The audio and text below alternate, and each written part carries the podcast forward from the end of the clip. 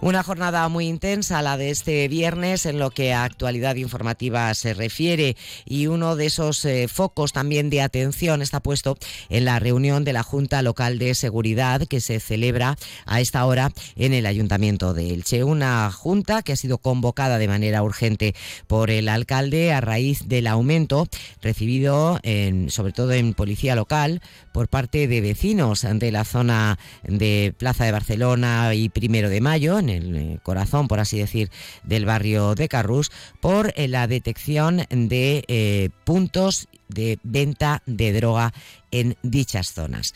Hablamos de ello con Salvador Mateo, que es presidente de la Asociación de Vecinos Primero de Mayo. Salvador, bienvenido, buenas tardes. Hola, buenas tardes. Bueno, realmente eh, ha llegado un punto en el que estáis verdaderamente preocupados los vecinos de estas zonas del barrio de Carrús por el aumento de ese eh, trapicheo de esos puntos de venta de droga.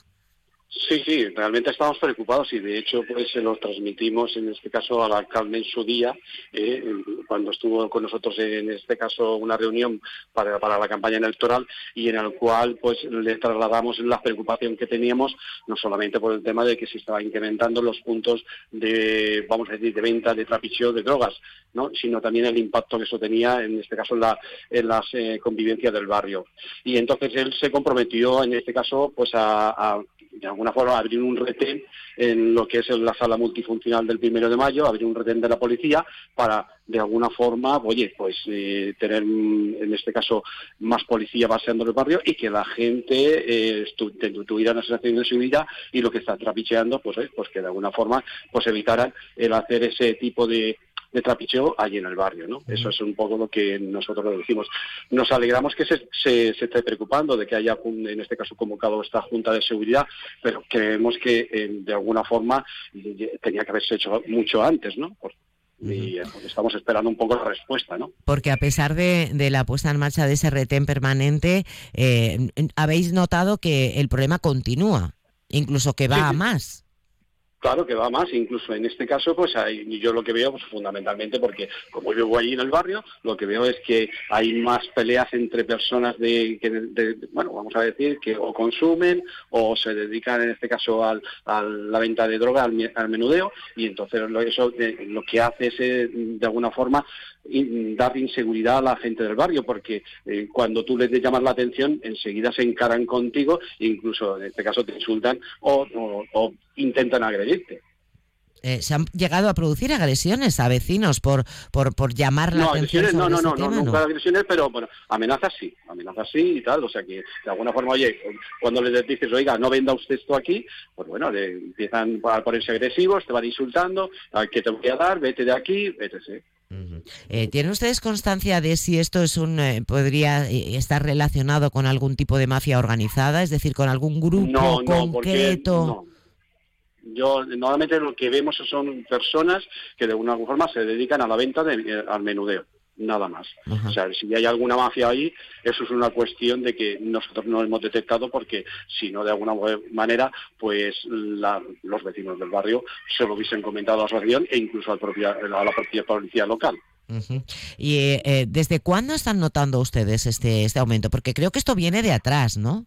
Sí, no, normalmente, y en este caso, muchos años hay una zona, desde que de antes incluso de remodelar el, Parque Primero de Mayo, pues había una zona en la cual pues había gente que consumía droga y también para un poco pues sustentar en este caso la provisión de drogas pues también vendían mano de pero eso ya lleva muchos años lo que pasa es que ahora de alguna forma se ha incrementado ¿por qué? porque somos un barrio multicultural hay mucha gente eh, hay mucho desempleo ¿eh? y de alguna forma pues oye hay gente pues que se ha dedicado a, vamos a decir a buscarse la vida de la manera más fácil y cómo es la manera más fácil pues a través en este caso de la venta de droga y el menudeo y eh, este tema, eh, este incremento, esta sensación de mayor inseguridad, ¿desde cuánto calcula usted que la tienen? Por, cuantificar, digamos, un año, dos años.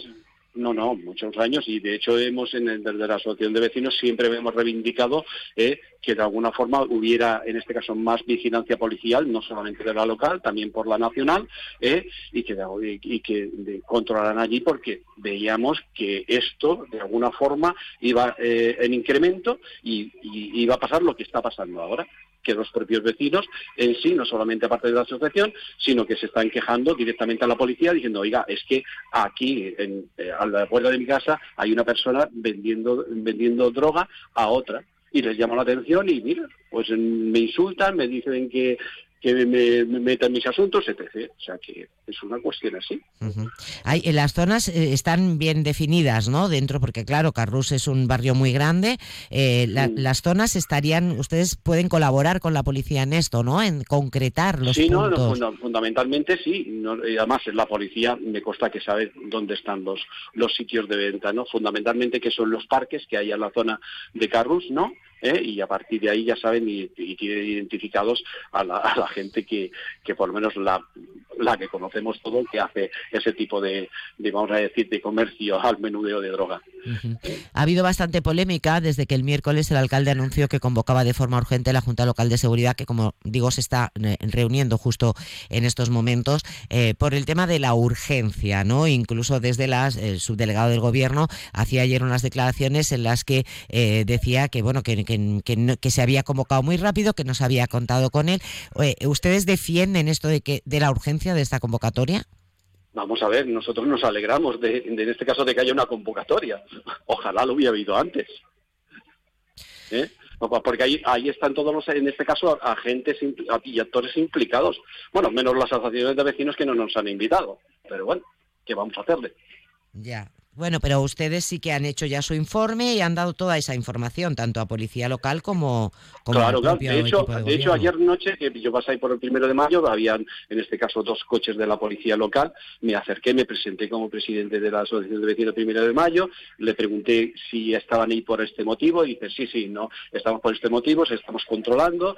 De alguna forma el, el tema aquí ustedes nos verán, no se preocupen, o no nos verán, porque también hay otros dispositivos que no se ven, pero están.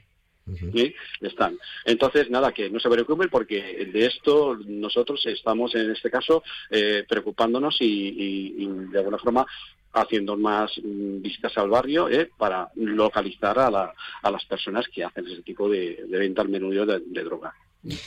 Pues ojalá, ojalá se tomen medidas eh, que, bajen esa presión. No, es, lo, es lo, que nosotros dijimos. Si hay un compromiso por parte del alcalde de que iba a poner a un retén de la policía, eso tiene un efecto disuasorio. ¿eh? Local hay. La cuestión es que en este caso cumpla con lo que se comprometió con la, con la asociación de vecinos, ¿no? de alguna forma el coger y que haya en este caso un retén de policía permanente, porque eso va a dar mejor seguridad al barrio y los vecinos van a estar mucho más tranquilos. Y disuade también a los que de alguna forma quieren delinquir, aunque sea de una de, eh, de mental menudeo, mm, de, droga o de otras cuestiones. Eh, porque ahora mismo ese retén no está de forma permanente. No, no, no, no, no.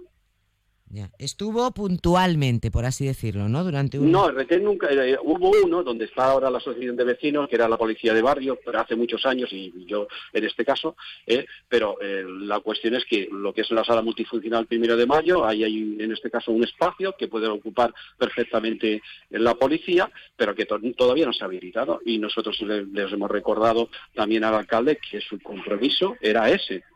Qué mejor momento que ahora. Efectivamente. Bueno, pues vamos a ver qué, se desprende y, cuáles son las conclusiones a las que llega la Junta Local de, Seguridad. Yo estoy a la espera, estoy a la espera de las noticias, porque esta mañana, especialmente, pues, escuchando la radio, mientras venía al de cara al trabajo, eh, eh, eh, he oído las declaraciones del subdelegado del gobierno y yo digo, no, vamos a ver, esto es una cuestión urgente y hay que de alguna forma reunirse. Que las formas no han sido las adecuadas, pues muy bien, pero hay que dar una solución lo antes posible.